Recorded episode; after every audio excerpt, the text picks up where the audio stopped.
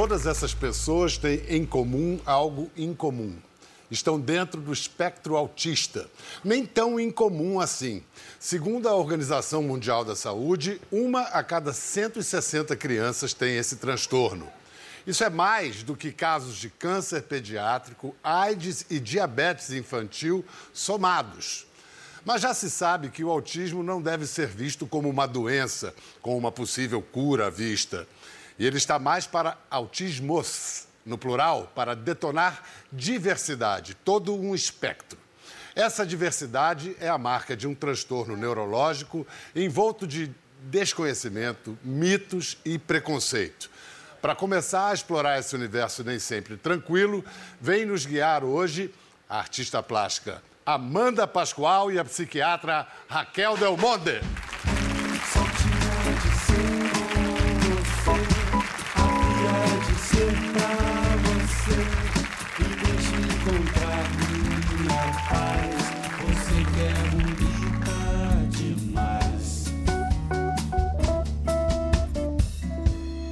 A Raquel é psiquiatra, tem um filho com autismo. Isso.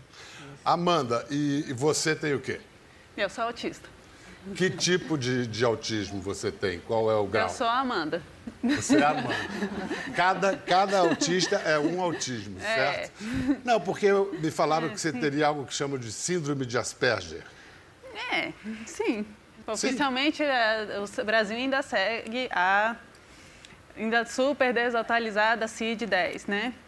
Há quantos anos que não é atualizada a CID? Muito tempo. A CID explica para quem não sabe, Raquel. Ah, o CID-10 ele é um sistema de classificação que é necessário para a gente oficializar o diagnóstico. Então, por exemplo, é, toda a concessão de benefícios ou de suporte educacional é, ou mesmo de terapias passa por uma oficialização do diagnóstico. E o Brasil ele adota a CID-10. Você sabe que tem muitas pessoas famosas que foram ou são Asperger, como se diz. Quais que você lembra?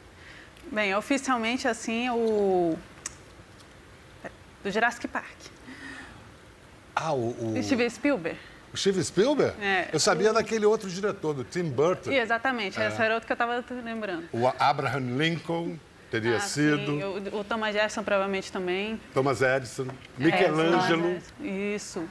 É. Eu, como eu, peguei uma matéria da arte e uma professora gostava muito do Marcel Duchamp. Eu também, ela falando as coisas da vida dele, eu também fiquei, hum.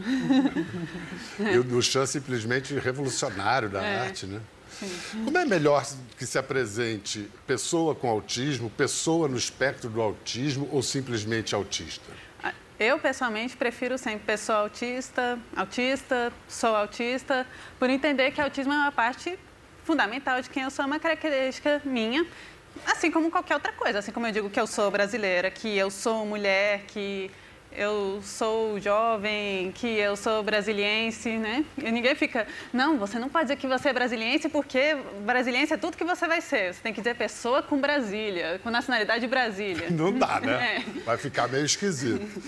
E Raquel, e em vez de usar as categorias normal e anormal, o que é, o que é melhor? Neurotípico e neuroatípico ou simplesmente típico e atípico?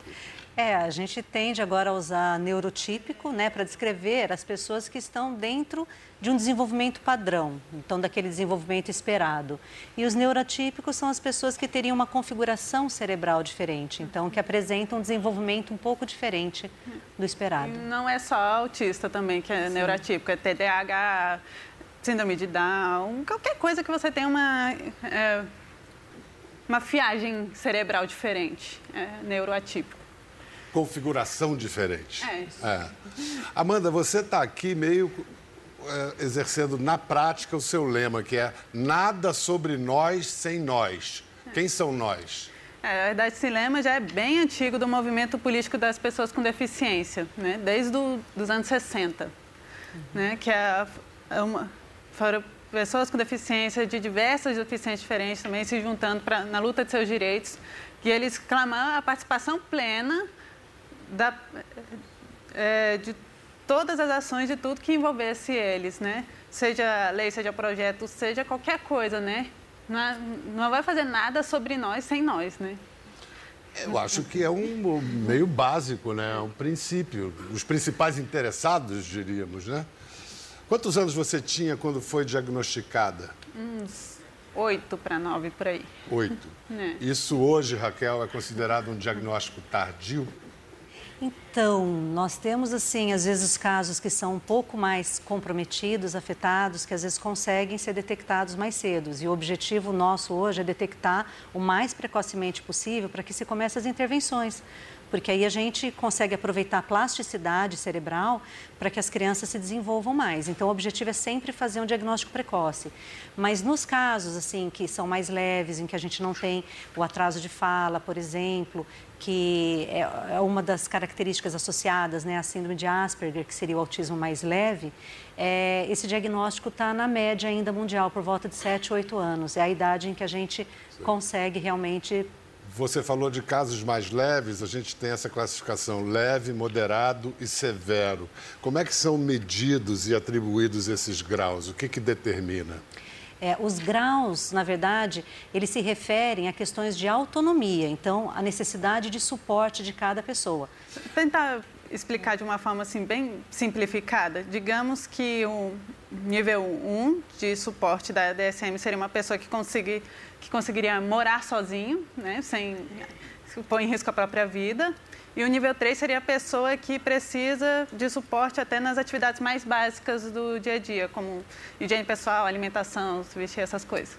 Então, hoje a nossa plateia é formada todinha por autistas ou parentes, pais e mães de autistas, é isso? Sim. Tá certo? Essas fotos que a gente está vendo foram enviadas por vocês? O que, que, é mais importante nesse momento a gente saber, ou o que, que a gente sabe mais? As causas do, do autismo ou a gente tem que saber as não causas do autismo? Não. É, é importante porque a gente já sabe muita coisa, né? E às vezes as pessoas têm a impressão de que ainda é uma condição misteriosa. E não, nós já sabemos muito sobre autismo. Nós sabemos que a causa é predominantemente genética, porque ele é um transtorno do desenvolvimento e nós, os estudos genéticos avançaram realmente a um tal ponto que nós já temos é, a identificação de muitos genes que estão associados ao autismo. Ah, mas não existe um único gene, ele não é uma herança é, genética simples. Então, é uma herança que a gente chama de poligênica. São vários genes que podem estar envolvidos. E quanto às não causas, o que eu quero dizer com isso? Com as causas que são atribuídas e que, na verdade, acabam por atrapalhar toda a história. Sim, é, porque quando houve o aumento né, do número de diagnósticos, que já era até previsto quando se ampliaram os critérios, houve o medo de estar tendo uma epidemia de autismo. E aí, realmente, as pessoas, até pelo medo, desinformação, então começaram a especular sobre sobre toxinas ambientais, é, sobre muitas coisas que, na verdade, não estão relacionados ao autismo, sem contar ainda essas é. interpretações mesmo que seria devido a uma criação, enfim, os mitos, né? O antigo da mãe geladeira que vira Da mãe mexe. geladeira que se é. dizia. Não, é algo que o que a gente sabe é que é genético, mas que ainda é muito complexo, que é melhor nem pensar muito em termos de cura. Por quê? Porque não é uma doença, acho que para começar, é. né? Não falamos em cura para uma condição que não é uma doença, é uma configuração cerebral, é uma condição do desenvolvimento, então quer dizer, ela se origina desde a formação inicial do, do sistema nervoso e é, ela acompanha o indivíduo pela vida toda. Então, inclusive a questão das terapias é no sentido de é, dar ferramentas para que a pessoa desenvolva habilidades, para que a pessoa vá conquistando autonomia. Amanda, e o que, que são estereotipias ou stimmings, que é uma é, palavra sim. inglesa? Isso que você está fazendo, por exemplo? Também é um exemplo. Ah. Também pode ser. É, STEAM vem da abreviação em inglês de self-stimulation, autoestimulação, né? Uhum. Que é, qualquer forma, é, estimulação sensorial, seja visão, tato, paladar, é, olfato. E até a gente tem mais outros dois sentidos que não são muito falados. Tem a própria percepção e o vestibular. O vestibular está ligado ao ouvido interno, que é nosso sentido de equilíbrio, e a própria percepção é o sentido do nosso corpo no espaço, né? E também de como a gente bota a pressão nas coisas. Né? Então, quando, às vezes, uh, por exemplo... Fala, fala de que você, a gente tem, os seus é... sintomas principais, que aí fica mais fácil. Uma, que é muito também comum, tipo, lá, se eu fosse chutar um número, 99% dos autistas têm transtorno do processamento sensorial, ou seja, o nosso cérebro interpreta é, as informações sensoriais que chegam, né, de forma diferente do que seria esperado. Às vezes para mais, às vezes para menos, né? Isso a gente está dizendo então que o autista ele sente diferente do não autista. É, para falar em linguagem um pouco mais de televisão aberta. Ele teria uma hipersensibilidade ou, às vezes, uma hipossensibilidade, porque pode estar alterada das duas formas, para mais ou para menos. Então, os sentidos podem estar mais aguçados ou, ao contrário, ele pode ter uma lacuna onde deveria ter uma sensação. Sei. E aí vai também ocasionar um comportamento de busca. E aí, esses bichinhos, né, uma das várias coisas que faz é ajudar a regular os sentidos, né? Por exemplo, se a pessoa está com uma hipossensibilidade na percepção, ela não sente o braço, não sente as pernas como se não existissem. Aí começa a balançar aqui. Aí pronto, eu estou sentindo, eu estou sentindo que existe. É. Uhum, é. Perfeito. É. Muito bem explicado, é. Amanda. Eu nunca tinha entendido tão claramente. Muito bom. Amanda, desculpa, você é bonita, hein, Amanda? Você tem namorado? Tem. É? Seu namorado tem algum transtorno? É, ele está procurando agora um, psiquiatra. Pra... É? Ele tem. Ele... Ele...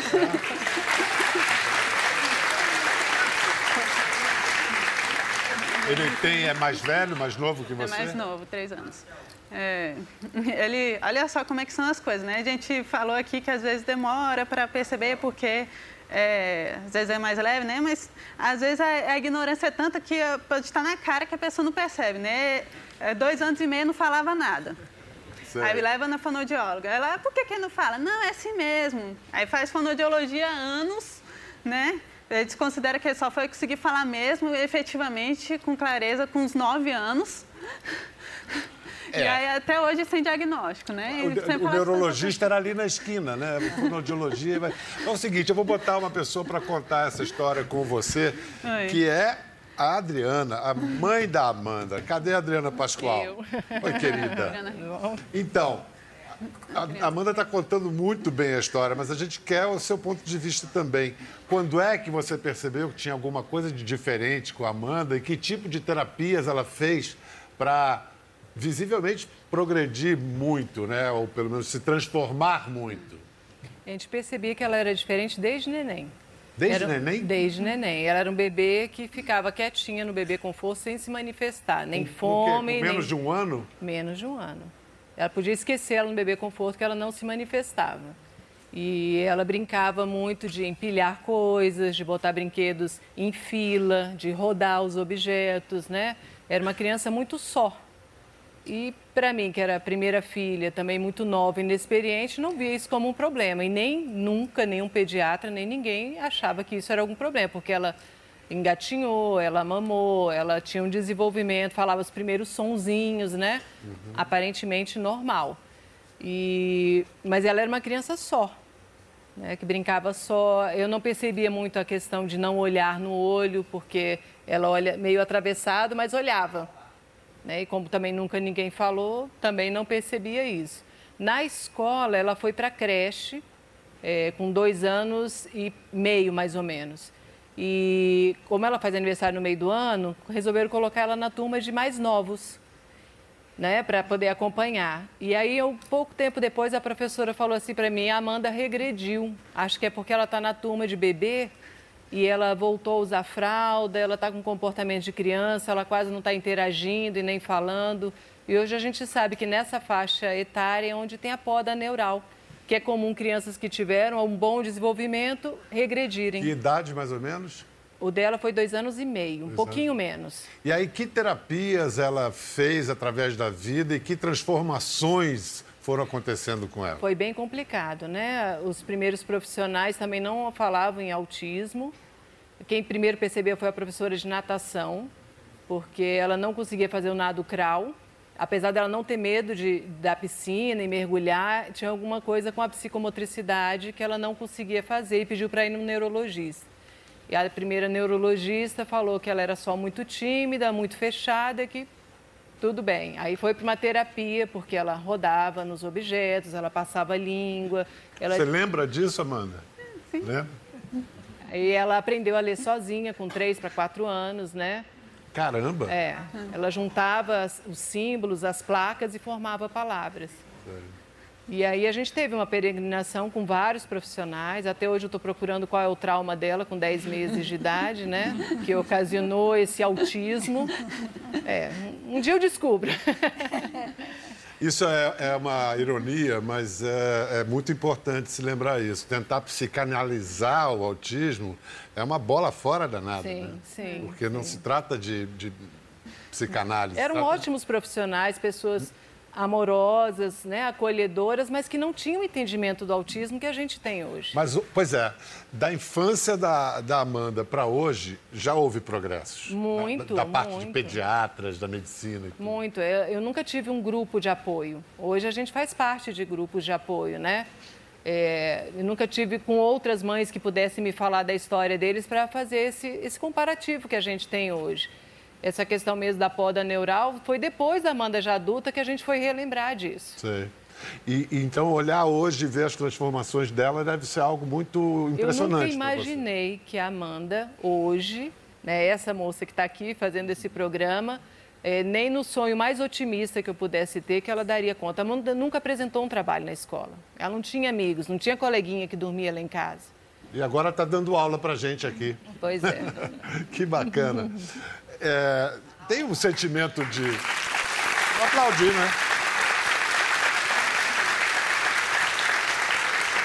Amanda, você sente isso como uma vitória, algo que você conquistou? É.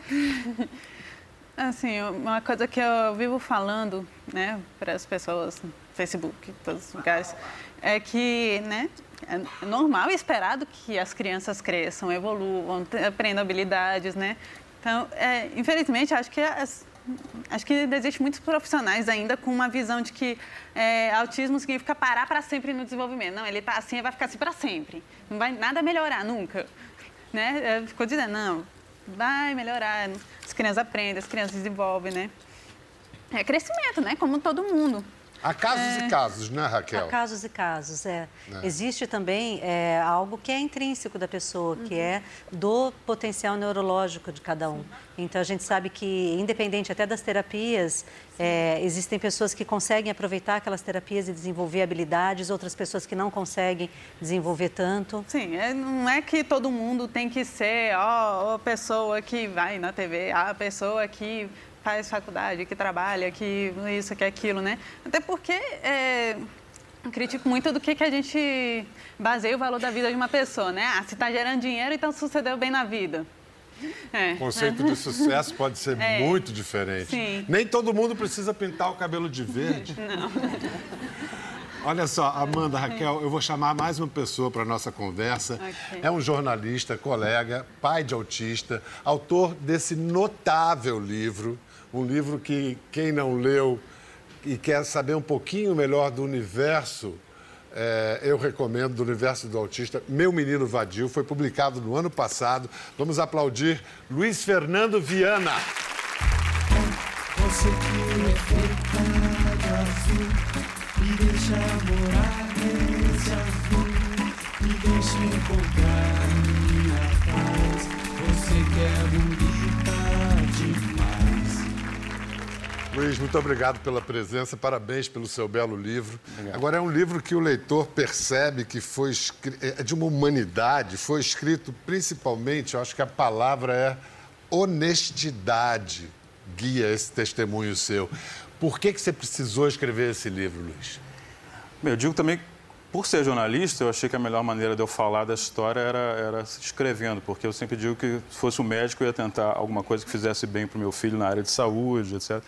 E eu achei que a história dele não podia ficar restrita à minha vida, à vida da família, porque havia algo ali que podia interessar a um número maior de pessoas. Primeiro, por, por causa do autismo, como você está vendo, é uma história que é, atrai muitos interesses e tudo, e depois por causa das particularidades da vida dele, que são muito específicas, que rendem quase que um romance, tantas são elas. E aí, na hora de decidir escrever, eu achei que não faria sentido eu colocar meu filho como se fosse um objeto externo a mim ah, vou falar sobre o meu filho. Na verdade, eu tinha que falar de mim mesmo e falar de como É, eu sou estranho, como eu digo no é, não, Tanto que o título do livro é Meu Menino Vadio, Histórias de um Garoto Autista e Seu Pai Estranho. É. O pai estranho sou eu. É, está aqui. Porque senão fica aquela coisa, ah, meu filho é diferente, é especial ou o nome que seja, como se nós, digamos assim, não tivéssemos nada a ver com isso. Na verdade, fazemos todos parte de um, uma mesma sociedade e não só pelo componente genético, mas por várias razões, é, ele me espelha e eu espelho o Henrique. Então, na verdade, foi uma tentativa de contar minha vida, não foi uma questão de, de, de ego, mas uma questão de que iluminar mais a vida do Henrique e mostrar como estamos todos na mesma, como você disse, humanidade. Quão severo é o autismo do Henrique, seu filho? É o nível 3. Ele, ele, ele precisa de suporte para tudo, de ajuda para tudo. E vai ser assim? Vai ser assim para sempre. A, é, a gente estava ouvindo, quer dizer, quando veio o diagnóstico dele com quatro anos, na infância, a gente, eu, a mãe, achávamos que não ia ser tão severo assim. Na época existia um diagnóstico chamado transtorno invasivo do desenvolvimento sem outra especificação, é. que a gente chamava de autismo atípico, ou seja, não sei o que, que é. É porque o Kanner lá queria tanta caixinha assim, os, os médicos percebendo, né? Não, tem gente que parece, mas não é, mas a gente não pode botar o nome dele aqui de autismo por causa do Kanner. Então vamos criar outro negócio. Exatamente. Aí o negócio serviu para tudo. E a gente saía com esse diagnóstico achando, poxa, então não é tão mal assim, pode ser que, que tenha jeito. Mas com o tempo foi, a gente foi vendo que não, que era um caso realmente muito severo. E agora que ele está com 17 anos, quer dizer, isso fica mais patente por causa da questão física, da força, uhum. da sexualidade, da dificuldade de você encontrar uma, uma rotina interessante para ele. Então, hoje, com 17 anos, a situação é bem difícil. Você também fala no livro de idealizações que falseiam a realidade dos autistas e da vida dos pais de autistas. É, eu digo que há uma tentativa de disfarçar as dificuldades através da ideia de que é uma benção você ter um filho com deficiência. Com... Uhum. E eu entendo, porque é uma forma de defesa de você dizer, não, então eu vou acolher o meu filho, ele é uma benção para mim e que se dane o resto. Eu acho compreensível, mas eu não concordo. Eu acho que a gente tem que olhar as dificuldades de uma maneira clara, lidar com elas, inclusive dentro possível publicamente, né, politicamente. Quando você transforma o seu filho, digamos, numa questão muito sua, é, você perde a dimensão política da coisa. Então, quando eu escrevi o livro dessa maneira, foi para dizer, olha, não é tão fácil quanto às vezes a gente pensa que é. É, na, na contracapa você diz isso. Se pudesse escolher, não teria um filho autista, que a convivência com ele provoca mais angústia que o prazer mas, mas diz: ainda assim amo meu filho mais do que qualquer palavra pode traduzir. É, porque ele dá, assumir essas dificuldades. É, é, assumir essa dificuldade não quer dizer que seja desamor, né? Na verdade, é que essa história do amor incondicional não é bem assim, né? Todo amor tem umas certas condições, né? É. Então, na verdade, eu amo profundamente, mas eu até por isso eu encaro com muita nitidez as dificuldades que existem. A sua convivência com ele hoje? É episódica, porque ele ficou um tempo morando um ano nos Estados Unidos, um ano aqui, né? um ano com a mãe, um ano aqui. Por causa da separação. Por causa da separação, a mãe se mudou para a Austrália, depois para os Estados Unidos. E agora está é, tá um pouco confuso. Ele passou um mês comigo nesse início de 2018 e volta em meados do ano para passar mais um período. Então, eu digo que cada volta você reconhece o seu filho, mas ao mesmo tempo é uma outra pessoa, né? Mas isso tenta... seria com qualquer, qualquer filho? Sim, mas tem uma dificuldade, ao não ser verbal e o, a, a, conversa é um pouco mais complicada. Então, ele é então, não verbal. Ele é não verbal. Ele fala palavras soltas numa prosódia que eu entendo, que algumas pessoas entendem, mas a maioria das pessoas não entende. Eu aprendi lendo o seu livro. A gente está com um rapaz ali que de vez em quando se manifesta, né? É, que aquilo eu aprendi que chama-se ecolalia. Ecolalia. São coisas que é, né, ele escuta e, e fala. É Essa ecolalia, ele repete coisas que ele ouviu e fica repetindo a mesma coisa várias vezes por dia? Sim, ele costuma fazer isso com muita frequência. Talvez seja uma necessidade que ele tem de tentar fazer uma comunicação. Então, ele repete muitas vezes coisas que não tem nada a ver com, a, com o assunto em questão, né, que a gente está falando aqui, mas que para ele é necessário para ele se manter em comunicação com a gente. Ou coisas que falaram para ele. Eu fiquei, Sim. quando eu, eu, eu vim para o palco, eu falei assim: esse menino andou subindo em algum lugar, porque ele falou: desce daí. Alguém disse isso para ele? Sim, é que acho que ele fica guardando as coisas, né? Fico repreendo muito ele porque é muito daninho, né? Então é, mexe nas coisas, mexe, desce daí, ele fica repetindo para ele mesmo. Acho que para ele entender. Gostou? É a Colalia, ele tá achando graça. Como, como é o nome do seu filho? Eduardo. Bem-vindo, Eduardo. Muito bom ter. Eduardo. Muito bom ter vocês aqui. Obrigado. É, é comum ver um pai de autista como o, o Luiz Fernando, tão envolvido com o filho, tão informado? Olha, a gente está mais habituado a ver as mães se envolverem nesse ponto, né? Inclusive, não são raros os casos, infelizmente, que o pai, às vezes, é, quando tem um filho que às vezes é difícil de cuidar e que realmente é uma demanda maior, às vezes acaba até abandonando a família. Às vezes a gente tem esses relatos. Então, não é o que a gente está mais acostumado, mas sim, de vez em quando a gente vê também os pais se envolverem e comprarem a briga e estarem juntos e realmente se esforçar para que o filho receba tudo que puder. Porque também havia, Bel, desculpa, um tabu muito grande em relação ao autismo que fazia com que as pessoas também quiser, elas queriam se afastar um pouco disso. E hoje em dia é mais aceito, né? Está na televisão, está em vários lugares. Então acho que os pais fogem menos também. Não, mas acho que essa é a questão que nós estamos discutindo hoje, talvez central, seja da inclusão. Como se pode dar a inclusão do autista na sociedade? A Amanda falou, né? O nível de autonomia que, que é possível alcançar. Você acha um sonho distante, impossível? Que nível de inclusão você acha que é possível? Olha, uma gente- coisa que todo mundo que estuda sociedade, antropologia, tudo que é certo, sociedade sempre muda, né? Inclusive é um erro falar, ah, tribo indígena que está lá isolada, é a mesma cultura de 500 anos. Não, não é. Com certeza já mudou um milhão de coisas de lá para cá, né? Toda a sociedade muda. E agora a gente tem que pensar, né? Que para que direção a gente vai empurrar a sociedade se ela está sempre mudando? É, se tem uma coisa certa, é mudança. É. A mudança é uma coisa certa, sim.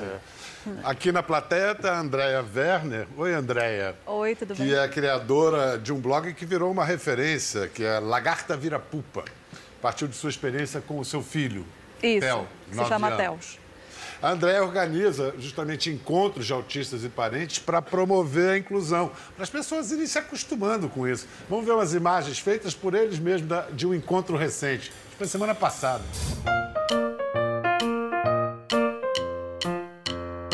Esse é o nosso terceiro Pupanic em São Paulo. Infelizmente a chuva espantou um pouquinho as pessoas, mas também veio muita gente, viu?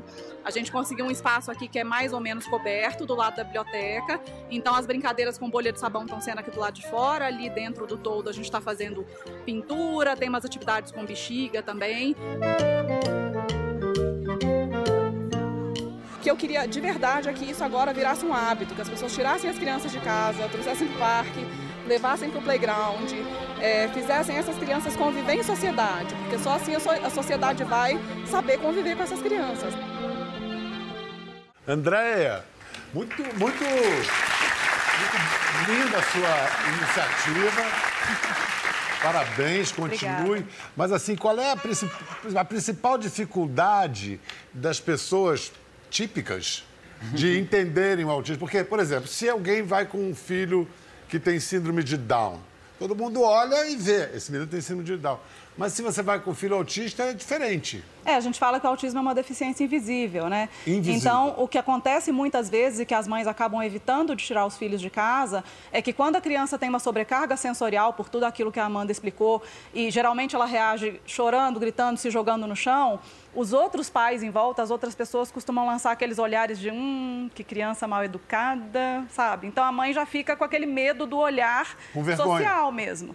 Né? E às vezes, até quando está a criança convivendo no playground com outras crianças e a criança autista começa a fazer os seus barulhinhos, acontece às vezes de uma mãe chamar o filho e fala: fica aqui pertinho da mamãe, que essa criança é meio esquisita, fica aqui. Então, as mães são calejadas, elas apanharam muito na vida já. Então, acabam mantendo as crianças mais presas em casa para não passar por isso. A Andréia falou dos barulhinhos dos autistas, ela escreveu um livro para as crianças aprenderem a conviver com autismo. Meu, meu amigo faz. Fiz direito? É, depende, cada um tem o seu tom direito, diferente. Cada um tem o seu, o seu tom. Cada um tem o seu som. Agora, você falou sobre essa coisa da vergonha. Tem um momento no livro do Luiz Fernando que ele fala que ficou com tanta vergonha que pediu des- desculpa, meu filho é doente. E que depois você fi- É, isso ele é. tinha só quatro anos, quer dizer, hoje em dia eu não falaria essa bobagem. Mas é porque realmente é o que o André falou, você às vezes fica tão incomodado com a situação social, com o fato de as pessoas estarem incomodadas com o seu filho, que às vezes você cai nessa, nesse problema de pedir desculpa, de achar que seu filho está errado, ele não deveria estar naquele ambiente social. E não é, mas isso é um aprendizado de vida também. Né? André, assim, além de iniciativas, que mais que você acha que a sociedade pode fazer para ajudar a inclusão de autistas? Para começar, a gente tem aí uma inclusão escolar que não está acontecendo, né? A gente tem uma lei que determinou que as crianças têm que acompanhar.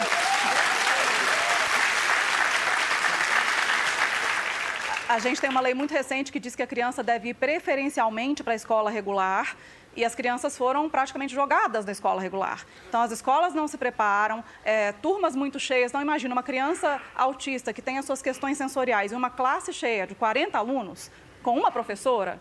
Né? A lei diz que tem que ter uma moderadora. Cadê a moderadora? O Estado não dá, as escolas particulares que são obrigadas a custear não estão custeando. Então, assim, é uma inclusão que não está acontecendo. A gente tem que começar do começo, né? Criança na escola, para aprender. A gente tem que ter pessoas capacitadas para ensinar da forma como essas crianças aprendem. Mas não, não é necessariamente fácil para escolas se preparar para isso ou é simples? Olha, eu diria que o, nosso maior desafio agora é capacitação da, dos profissionais da área da saúde para diagnóstico, intervenção e da área da educação porque eh, não tem essa de estamos despreparados. Eu costumo falar para os professores, que eu recebo muitos e-mails de professores, me ajuda, eu recebi um aluno autista e a rede estatual municipal não, não, não auxilia e eu não estou preparada. E geralmente eu respondo assim, eu também não estava preparada quando eu recebi meu filho autista. Amanda, acho que você quer falar alguma coisa. Sim, é, como eu sou da licenciatura, né, estou estudando para ser professora, estou nessa área de educação, né, eu vou dizer que até mesmo a escola regular para os neurotípicos já é exclusivista, já tira as pessoas. Já é um sistema que nem mesmo o neurotípico está dando certo. A gente tem que rever todo o sistema educacional porque não está certo. As escolas estão focando só, ah, quem é que passou para o vestibular? Vamos lá botar no, no outdoor para não sei o quê, vamos botar o bonitinho, o branco, o homem, né? É... Posso dizer que você é uma porta-voz dos autistas? É, eu quero que cada autista fale por si mesmo. E aqueles que não falam, vamos procurar comunicação alternativa, né? Que é uma coisa que também está presa muito. Um exemplo de comunicação alternativa você tem, Luiz? Não, existem vários, como os PECs, que são figurinhas que você usa. O Henrique usou isso nos Estados Unidos, mas é, tem as comunicações alternativas que são.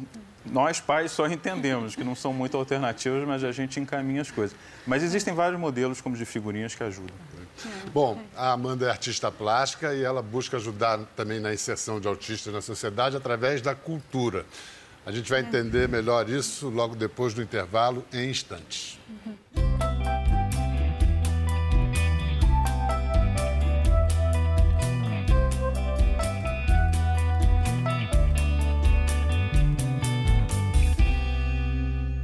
Bom, a gente está de volta. Nossa conversa hoje é sobre autismo, sobre como a sociedade pode inserir, viver com neuroatípicos, pessoas neuroatípicas e que os neurotípicos se entendam também, né? Porque neurotípicos entre eles já não se entendem também.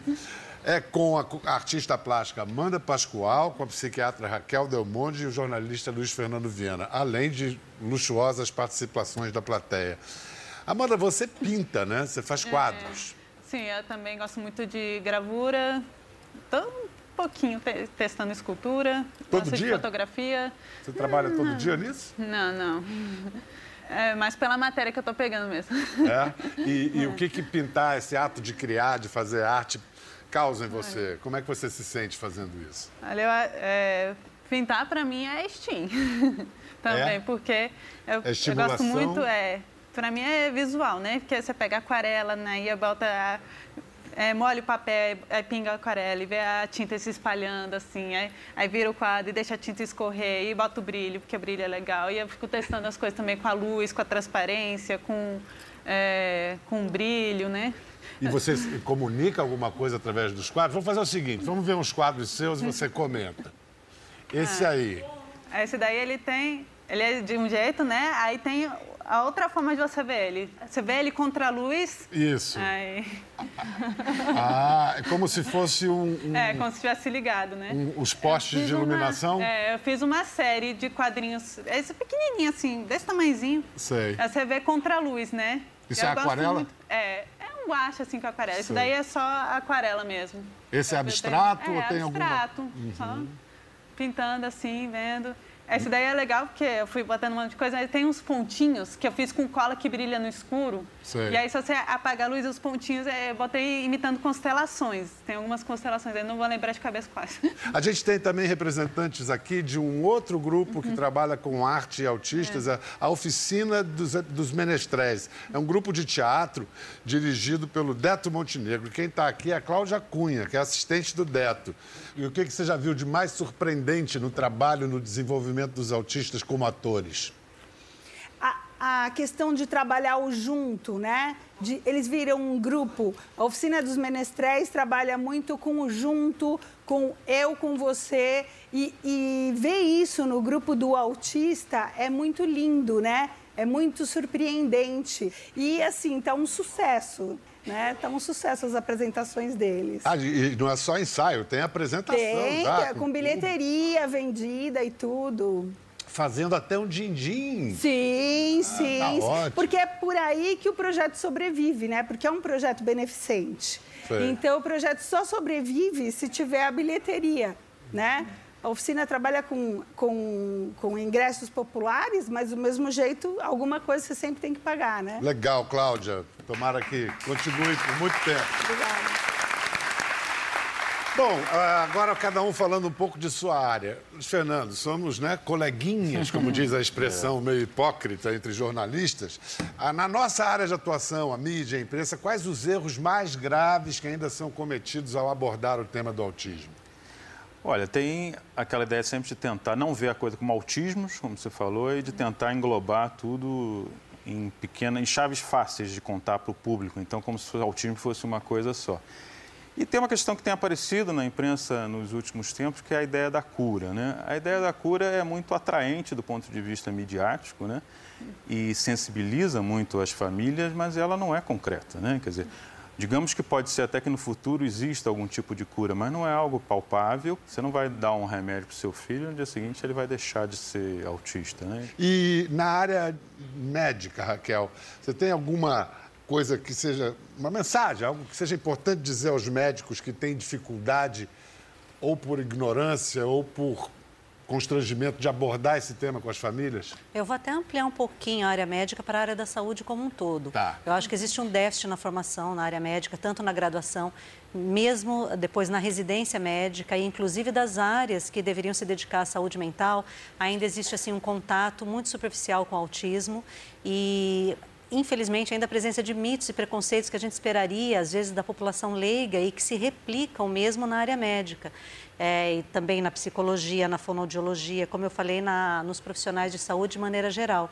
Isso acaba atrasando o diagnóstico e a, a família, por exemplo, às vezes recebe opiniões tipo, olha, não, seu filho não pode ser autista porque ele olha nos olhos ou ele abraça. Então, quer dizer, são mitos que não Eu tem nada a ver com a também verdade. tem a ver com a visão de autismo né? como doença, né? Porque você pega a doença gripe, você tem que ter garganta ruim, você tem que ter o nariz escorrendo. Se você não tiver tudo lá, não é gripe.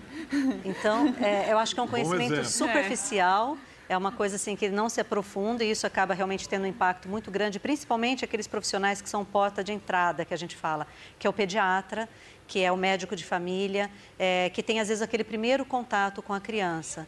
E eu acho que uma outra coisa importante é que essa falta, às vezes, de conhecimento, de familiaridade mesmo com o autismo, acaba abrindo espaço para terapias que são baseadas em pseudociência, que acabam sendo é, perigosas até né, para o tratamento. É e o que o. Luiz Fernando fala no livro dele como um território propício para picaretas. Exato, exato. Todo território humano é, né? Mas, mas o do autismo é bem... E tem outras coisas que estão ao alcance que podem ser feitas e vamos investir nessas. É, é por aí? Exatamente. Amanda, fiquei encantado de conhecer você, aliás, todos nós. Muito obrigado pela presença de todos, mas Mas eu sei que a Amanda gosta muito de música. O que, que a música representa na sua vida, Amanda? Ah, muita coisa. Você ouve muito, muita música? Você... Ah, sim. É, né, todo dia, porque, é, né, que eu disse que é da questão sensorial, quando eu vou pegar ônibus, por exemplo, tem... O ônibus vai abrir a porta, faz aqui, aí a pessoa vai puxar um apito para dentro, faz pi. Aí, se eu ficasse ouvindo aquilo ali, mais as pessoas conversando o tempo todo, eu ia enlouquecer. Aí você põe. Eu fone... ponho de fone de ouvido e fico escutando música. Então, olha, é, me falaram que a nossa banda vai acompanhar você e que você vai cantar pra gente uma música da Pete. Não é isso? Vamos lá? Então, é, eu gostaria que. Né, ele perguntou ali é, que, que a música é presa para mim. Eu, fico, lembrei que eu, eu fico, às vezes, é, um musical da minha vida. Eu boto trilha sonora para tudo. Né? E eu quero que vocês prestem atenção nessa música, porque a gente fala tanto em respeitar as individualidades, sobre ser você mesmo, né? E acho que isso é especialmente válido para aqueles que são muito diferentes do padrão, né? Não adianta é, seja você mesmo para usar um shortinho, mas não pode ser para a pessoa que roda, que é, tem jeans em público, né? E aí você você diz é, seja você mesmo, mas apontar ah, aquele lá retardado. Aí você está sendo hipócrita se você faz isso. É, e eu quero também que terapeutas, pais, prestem atenção, porque não é modificando a pessoa que a gente vai chegar num mundo mais inclusivo. É fazendo essa sociedade aceitar. É. É fazendo a sociedade aprender a respeitar como a gente é. Né? Que é como eu disse, a sociedade está sempre em mudança.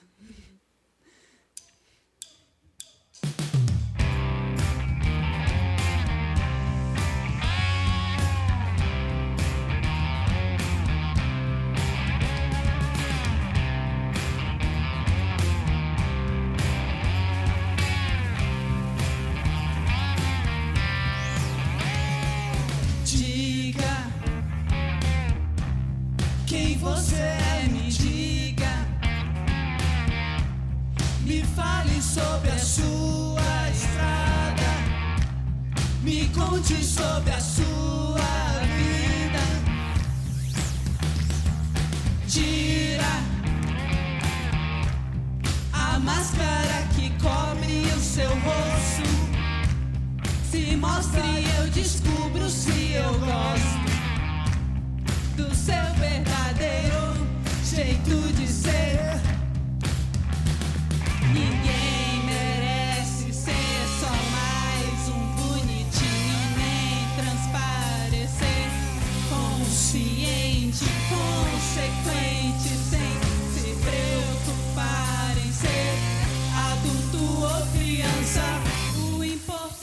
Você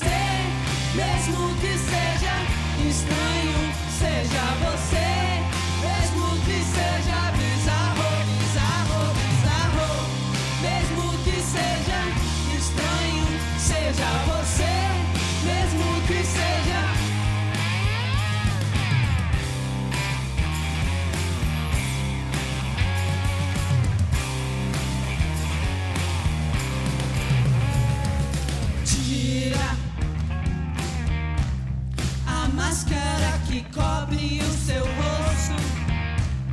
Se mostre, eu descubro se eu gosto do seu verdadeiro jeito de ser.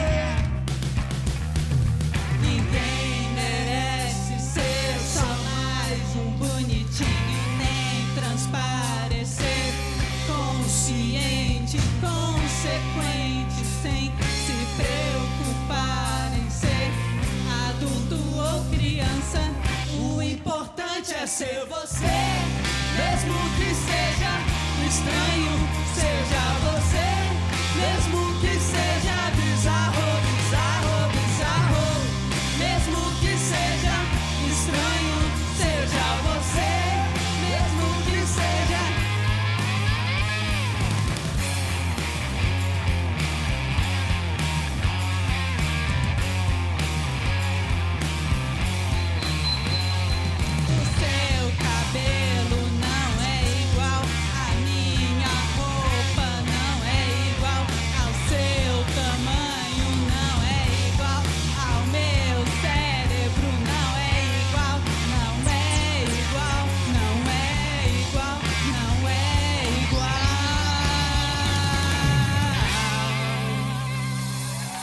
Quer ver mais? Entre no Globoplay. Até a próxima.